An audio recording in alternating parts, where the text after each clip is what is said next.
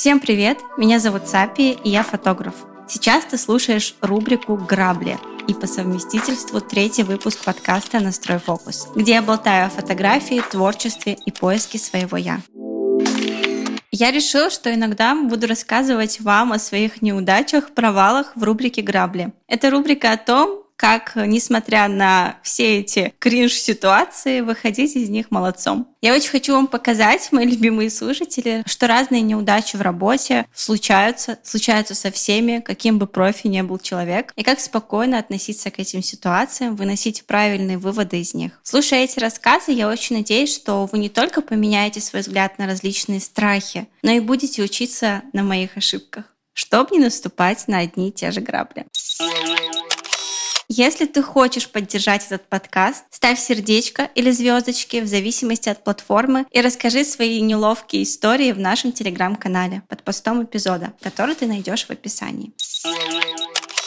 И первая тема сегодня — это страх провала. Тема, которых многих стопорит, страх которых многих стопорит и не дает двигаться дальше. Что, если я сделаю не так? Или что, если я сделаю и провалюсь? А что, если у меня получится не идеально, как у всех? И вот этим мыслям подвержены абсолютно все, каким бы делом мы ни занимались. В самом начале нам всем бывает очень-очень страшно. Будем разбираться, почему и что с этим делать.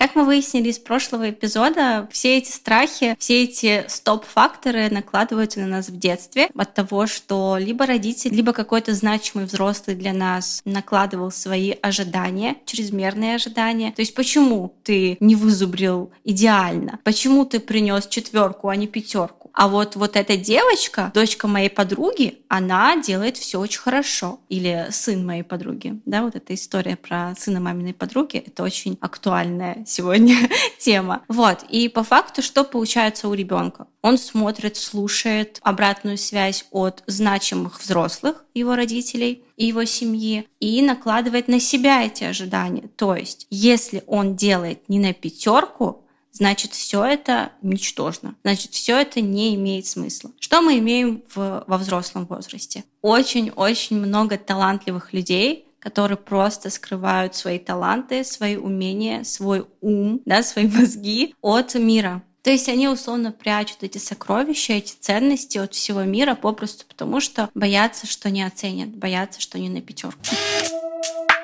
Когда я только начинала работать в сфере фотографии, а точнее я начинала работать в SMM, я вела различные проекты, и они были очень странными. Они не были проектами моей мечты, это были детские сады, заправки, какие-то магазины, салоны дверей. То есть э, здесь вдохновения как такового для творца особо не было. Но я бралась за каждый заказ, который ко мне приходил. Почему? Потому что тот период был для меня в принципе очень сложный. Я была одна с маленьким ребенком, которого было всего два года. Я должна была оплачивать за квартиру, за его сад, как-то жить, и вообще было очень много финансовых обязательств на мне. И, естественно, я была не так избирательна в этот период в своих проектах. Я бралась за каждый заказ, который ко мне приходит.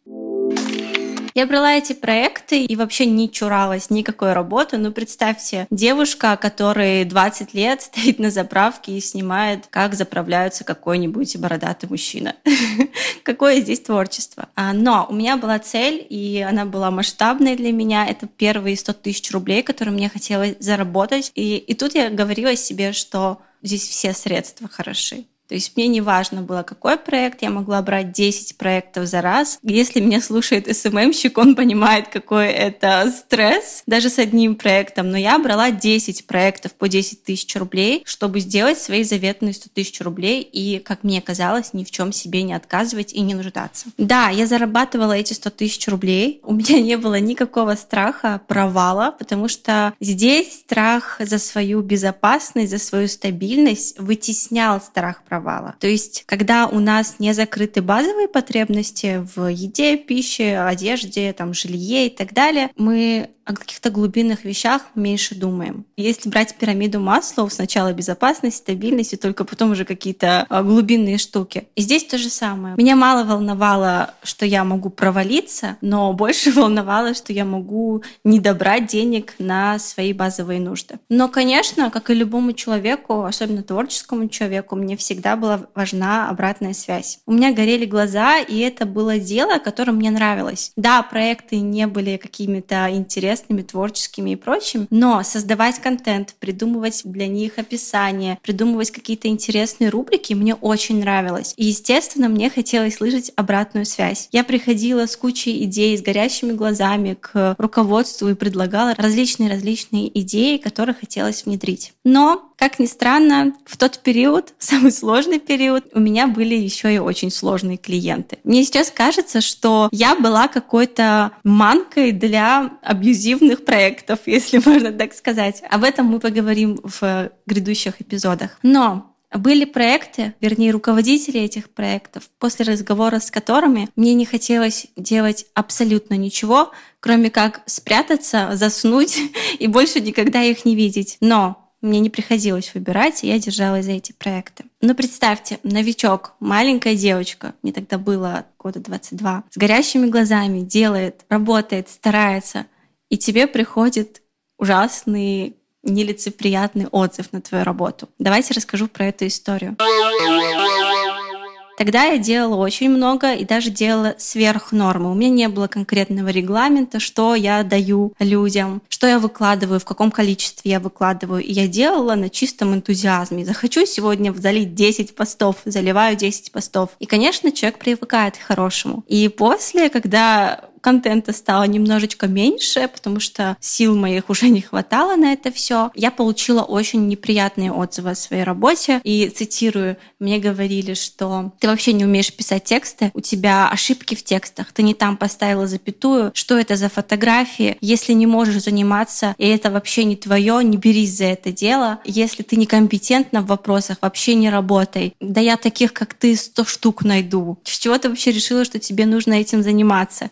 Все это было в аудиосообщениях, которые я слушала со слезами на глазах и говорила себе действительно, куда ты зашла, зачем ты сюда пришла, почему ты на это начала, может быть, это не твое, сидела бы дома, как-то все бы разрешилось. И что могло бы быть со мной? Я могла бы подумать, блин, я провалилась. Сейчас мне пришли те самые слова, которые не желает слышать ни один специалист, в какой бы области он ни работал. Его просто захейтили, обхаяли с ног до головы, и что делать? Лучше я вообще этим не буду заниматься. Но вы знаете, самое главное, что меня тогда спасло и продвинуло, и сейчас помогает мне оставаться хорошим специалистом, творческим человеком, человеком, который обучает, помогает людям, это злость злость на вот эти все обстоятельства. Я переслушала эти сообщения, как сейчас помню, из соседнего города я ехала на автобусе, слушала эти сообщения в наушниках и подумала, а какого черта? Кто сказал, что я некомпетентна? Окей, если я некомпетентна, я что-то не умею, я научусь. Если я не, не знаю, расставляю неправильные запятые, я научусь. То есть вот эта злость помогла мне не свалиться вот в этот страх провала, по сути, в котором я оказалась. Я посмотрела этому страху в глаза. И что меня вывело? Злость. Злость на то, что произошло, злость на то, что, возможно, я в чем-то некомпетентна. И это помогло мне вывести себя на новый уровень, а не завалиться в свой страх. Очень хорошая мысль каждому на подумать, которая помогла мне в тот период и помогает всегда все, что происходит в мире, происходит не со мной, а для меня. Что это значит? Всегда могут быть ситуации, которые выведут нас из строя. Да, они происходят. Но очень важно не принимать это на свой счет. То есть эта ситуация произошла не со мной, она произошла для меня. Почему? Потому что если бы я не услышала вот такой вот ужасный отзыв на свою работу, на себя в принципе, потому что это перешло за грань, это перешло на личность, на мою личность. Если бы я не получила этот отзыв, возможно, я бы не продолжила развиваться. То есть я бы думала, окей, я делаю все круто, мои проекты хвалят. И чаще э, вот эта похвала вот, это вот, вот эти вот поглаживания от мира, они стопорят людей, нежели какой-то, ну, в лучшем случае, конструктивный отзыв на твою работу не вот такой корявенький. Вот, и эти ситуации, они происходят для вас. Даже если вы что-то начали, вы начали фотографировать, допустим, и у вас не получается, вы самоучка, вы делаете эти фотографии для проектов и понимаете, что, блин, я такой ужасный фотограф, не принимайте это на себя То есть это не с вами, это для вас. Это подсвечивает вам ваши слабые стороны, которые нужно усиливать. И взрослый человек, зрелый человек, что делает в идеальном мире? Он понимает свои слабые стороны и идет их докручивать. То есть я не умею фотографировать, мои клиенты, мои проекты жалуются на мой визуал. Что я могу сделать? Я могу подумать, какой плохой дяденька обидел меня бедную и завалиться в какую-то жертву. Но что я могу сделать со взрослой позиции? Я могу пойти и научиться снимать так, что клиенты будут хвалить. Первое. Второе. Платить гораздо больше. Потому что визуал и человек, который делает хороший визуал, не просто красивые картинки, а именно картинки, закрывающие какую-то задачу проекта, вот такие люди, они всегда ценятся больше, им всегда платят больше, и там всегда большие деньги. Что еще я рекомендую сделать? Во-первых, не накладывать на себя чрезмерные высокие ожидания. Особенно если вы только-только начали заниматься каким-то делом. Я всегда говорю это студентам в начале нашего обучения. Пожалуйста, делаем на том уровне, на котором мы умеем. Не требуем от себя десятой ступени, когда вы находитесь на первой. И здесь очень важно отслеживать вот эти вот голоса внутреннего критика, о которых мы говорили ранее в выпусках. Просто отслеживайте, говорите все good, все хорошо, мы сделаем лучше. Сейчас пока вот таким вот образом происходит. Еще одна очень важная мысль, которая, уверена, будет вам полезна. Очень важно не воевать с миром. Что это значит? Вот эта история про «я должен быть лучше», «я должен сделать на отлично», «вокруг все делают круто, они лучше меня», «либо я сделаю идеально, либо я вообще не сделаю».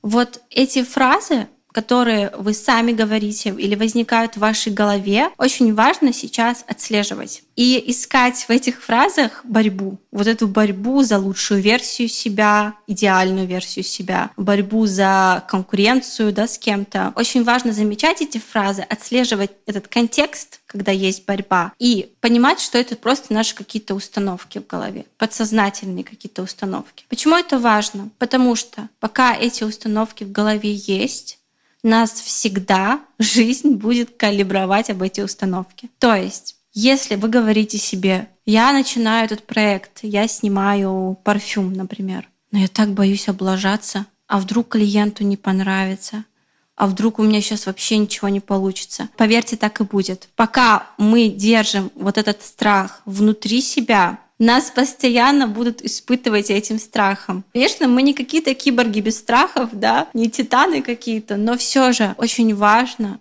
от этих страхов избавляться. Не воевать с этим страхом, не бороться с этим страхом, проживать страх, понять, да, я сейчас волнуюсь, я сейчас боюсь, но я сделаю классно. Все. То есть вы вот эту установку, которая есть у вас внутри, в подсознании, вы берете и переворачиваете. Я боюсь, что клиенту не понравится. Я боюсь облажаться. Покажите ему первые наработки, которые вы сделали. Допустим, вы делаете съемку, клиент не присутствует на съемке. Вы можете послать ему картинки бэкстейджа, готовые картинки, сказать, что это ваши наработки и получить обратную связь в процессе. Не уходить домой, обрабатывать, делать еще больше работы и присылать готовый результат. Нет, показывать ему на этапе работы свои фотографии, чтобы он дал вам обратную связь. Может, ему цвет не понравится, может, ему свет не понравится или композиция, а может, он вообще хочет показать свой продукт с другого ракурса. Вот эти вот пункты, они очень простые. Что нам стоит показать клиенту первые две работы? Ничего. Но зато это экономит так много энергии вашей и ломает ваши страхи и ваши установки.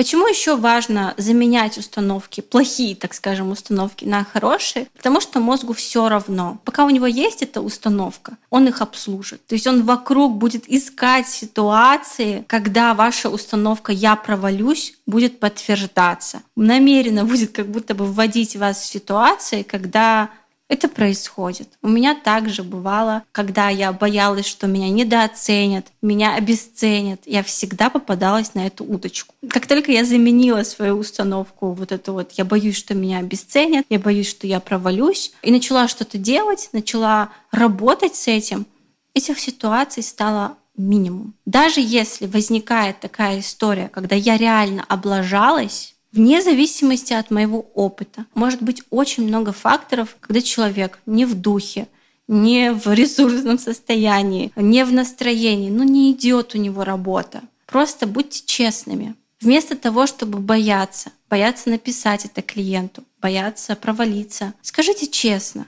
у меня была недавно такая ситуация, когда у меня не шла работа с одним брендом. Я делала это уже много раз. Сколько съемок на моем счету. Но сколько бы я ни старалась, у меня не получались эти фотографии. Мне все не нравилось. Я психовала, я раскидывала реквизит. И клиент начал писать про сроки, то есть когда будут готовы фотографии. Вот это вот смс, который все боятся. Ну что, когда будет готова работа? И вместо того, чтобы корчить из себя супер спеца, так скажем, у которого все под контролем, я искренне ему призналась. Вы знаете, у меня всегда все получается в срок быстро и красиво, но с вашим продуктом у меня почему-то не идет работа. Мне нужно немного больше времени для более качественного результата, потому что я хочу его вам дать. Все, клиент из э, вот этого вот надзирателя, когда будут готовы снимки, ну что там по срокам, превратился в мягкого котика, который сказал, Конечно, конечно, я дам вам время, без проблем. Что же вы сразу не сказали? И тогда меня так осенило, что можно просто показаться не супер профессионалом. Да, в принципе, это никакую тень на твой профессионализм не накладывает. Наоборот, ты становишься лучше, более открытой в коммуникации со своим заказчиком. И человеческий фактор никто не отменял.